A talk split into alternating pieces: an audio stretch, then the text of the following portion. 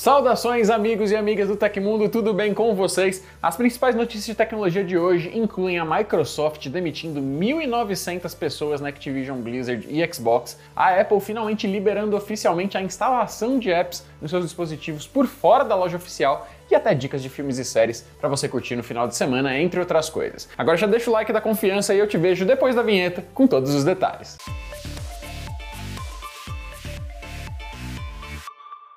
A Microsoft demitiu 1.900 funcionários que faziam parte principalmente da Activision Blizzard, conforme revelou o The Verge.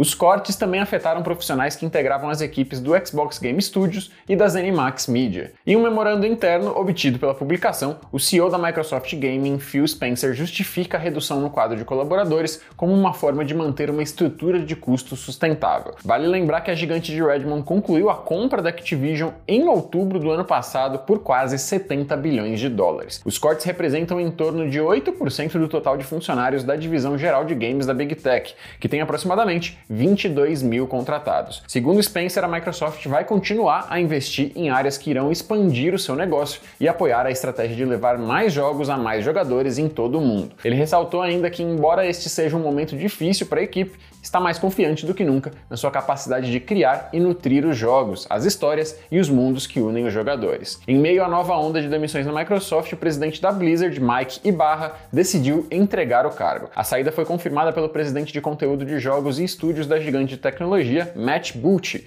que pretende anunciar um novo executivo para a desenvolvedora na próxima semana. Além de Ibarra, que trabalhou mais de 20 anos na empresa, o diretor de design da Blizzard, Allen Adhan, também está de saída. Ele é um dos cofundadores da companhia e, de acordo com Butch, a sua influência ainda será sentida nos futuros jogos da marca. O último grande corte no quadro de funcionários da dona do Windows foi em janeiro do ano passado, afetando cerca de 10 mil trabalhadores. De lá para cá, outras empresas de tecnologia anunciaram demissões, como Google, eBay, Twitch, Discord, Riot Games e Unity. Tá na hora das ofertas do dia que você pode acessar por links no comentário fixado e na descrição do episódio, além dos QR Codes no vídeo. Hoje temos um kit com dois copos Stanley de 473ml com 20% de desconto, uma mesa digitalizadora Wacom CTL 4100 com 20% de desconto e um fone de ouvido Bluetooth Samsung Galaxy Buds 2 com 56% de desconto. Aproveita! O asteroide 99942 Apophis passará pela Terra em abril de 2029, como faz em média a cada oito anos, sempre causando muita comoção nas redes sociais por conta do medo de que ele possa colidir com o nosso planeta. Dessa vez o burburinho veio à tona por causa de uma animação compartilhada recentemente no Facebook pela página Cosmo Knowledge. A animação é um esquema da próxima passagem do chamado asteroide do juízo final, que atingirá o seu ponto máximo no dia 13 de abril de 2029, quando estará, segundo a NASA, a 32 mil quilômetros da superfície da Terra, o que é mais perto até do que alguns satélites geoestacionários. O objeto poderá ser visto a olho nu, porém só no hemisfério oriental. Segundo a NASA, não há o menor risco de que o asteroide de 340 metros atinja o nosso planeta nem daqui a 5 anos, nem na próxima abordagem em 2036. No entanto, como o vídeo compartilhado mostra ali uma aparente trajetória de choque, acaba deixando os mais ansiosos entre nós com a famosa pulga atrás da orelha. Embora houvesse uma estimativa de que poderia ocorrer uma colisão real em 2068, os astrônomos da NASA recalibraram seus cálculos durante o último sobrevoo do Apophis em 2021, e as observações de radar não mostraram nenhum risco de impacto, pelo menos nos próximos 100 anos. Se não há, pelo menos por enquanto, risco de colisão do Apophis com a Terra, isso não significa que não exista um grande interesse científico. Por isso, o grupo de avaliação de pequenos corpos da NASA recomendou que a agência envie uma espaçonave para visitar o asteroide antes que ele se aproxime do nosso planeta em 2029. Dessa forma, a sonda OSIRIS-REx, aquela que coletou material do asteroide Bennu em 2020 e fez o delivery das amostras na Terra em setembro do ano passado, deverá embarcar em uma missão estendida no Apophis. O grupo diz que os dados obtidos fornecerão uma investigação completa dessa notável oportunidade de quantificar e compreender em tempo real as consequências das marés planetárias na evolução dos asteroides e recolher informações importantes sobre a estrutura interior do Apophis. A Apple anunciou uma das principais mudanças na App Store desde o lançamento da loja virtual. Seguindo a Lei de Mercados Digitais da União Europeia, a empresa passará a permitir a instalação de aplicativos de fora da sua loja, além de permitir o uso de loja de apps de terceiros no seu ecossistema. Já disponível para desenvolvedores que utilizam o iOS 17.4 beta, a novidade será distribuída nos 27 países do bloco europeu a partir de março desse ano. Não há confirmações de que a Apple levará a mudança para outros países por enquanto.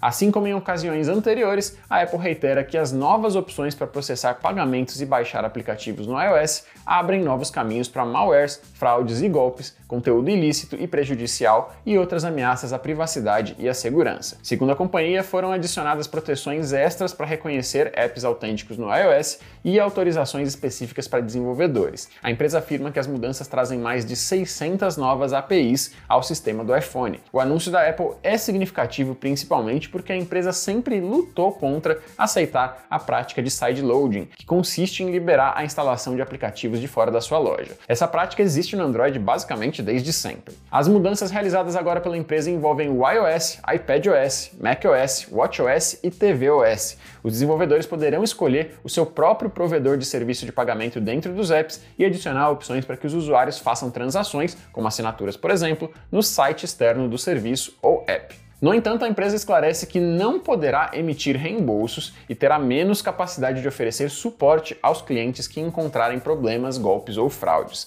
Com as mudanças, os desenvolvedores também precisarão informar os clientes da loja. Na App Store, uma nova etiqueta será exibida em apps que utilizam um processo de pagamento alternativo, e os próprios apps também terão uma indicação de quando uma transação estiver sendo feita com um outro método de fora da loja. Vale considerar que a Apple continuará revisando os aplicativos e utilizando novos processos por causa da nova política. A empresa deverá analisar, entre outros, se os desenvolvedores comunicam com precisão sobre transações que partem de meios alternativos. Isso não significa, porém, que a Apple deixará de cobrar taxas para os desenvolvedores. Por outro lado, a comissão será reduzida para 10% e 17%, dependendo da transação.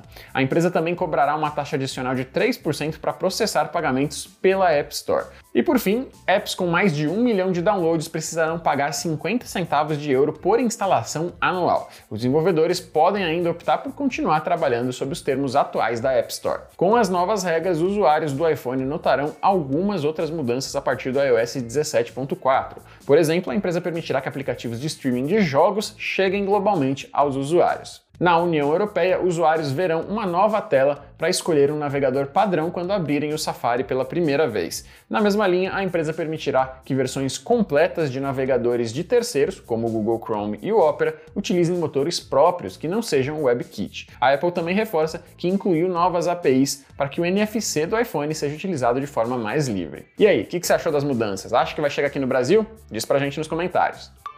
O que assistir na Netflix no final de semana, hein? Se você já estava se perguntando isso, então o momento minha série de hoje está aqui para te ajudar.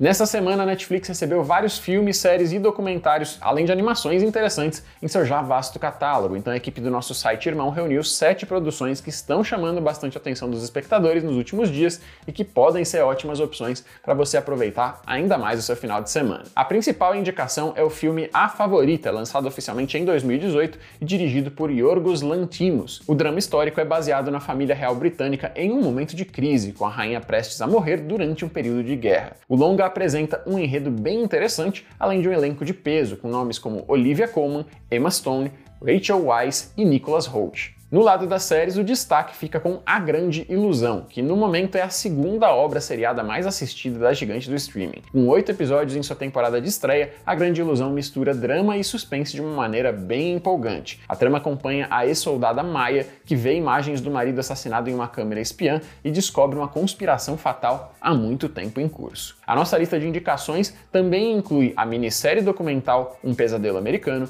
o filme sul-coreano de ação desenfreada chamado Em Ruínas, a série dramática Alexandre, o Nascimento de um Deus, sobre essa figura histórica pra lá de icônica, uma série documental emocionante sobre rugby, Seis Nações Acesso Total e a minissérie de crime baseada em história real chamada Griselda. Mais detalhes sobre todas essas indicações você encontra na matéria do Minha Série pelo link na descrição do episódio de hoje e no comentário fixado no YouTube. Lembrando também que aqui no nosso canal a gente tem às vezes essas dicas do Minha Série no Hoje no Tecmundo, mas se você quer ainda mais dicas de filmes e séries, vale demais visitar visitar o site e seguir os perfis do Minha Série nas redes sociais, que por lá eles dão várias indicações como essas todos os dias. Links para os perfis na descrição do comentário fixado também. Aconteceu na história da tecnologia. Em 26 de janeiro de 1962, a sonda Ranger 3 era lançada para estudar a nossa Lua. Ela foi desenvolvida para transmitir imagens da superfície lunar para a Terra durante um período de 10 minutos de voo antes de bater na superfície do satélite natural. Só que, por causa de uma sequência de erros de funcionamento, a espaçonave acabou errando a Lua e passou a mais de 35 mil quilômetros de distância dela. Sim, mais longe do que o asteroide Apophis vai passar da Terra em 2029. E chegou a hora do sexto com esse gostinho de feriadão, hein, aqui em São Paulo. Curtiu o nosso programa? Então você pode ajudar muito a gente clicando no joinha e comentando e conferindo nossos links no comentário fixado e na descrição. Tudo isso ajuda muito a gente e a gente agradece sempre. Quem quiser também pode mandar uns bons drinks pra gente pelo coração ali no Valeu Demais no YouTube. E essas foram as notícias do Hoje no Tecmundo dessa sexta-feira. O programa vai ar de segunda a sexta, exceto feriado, sempre no final do dia. E aqui quem fala é o Léo Rocha, arroba no Instagram e no Threads. Segunda tem mais, tá? Um abraço e vejo você na próxima.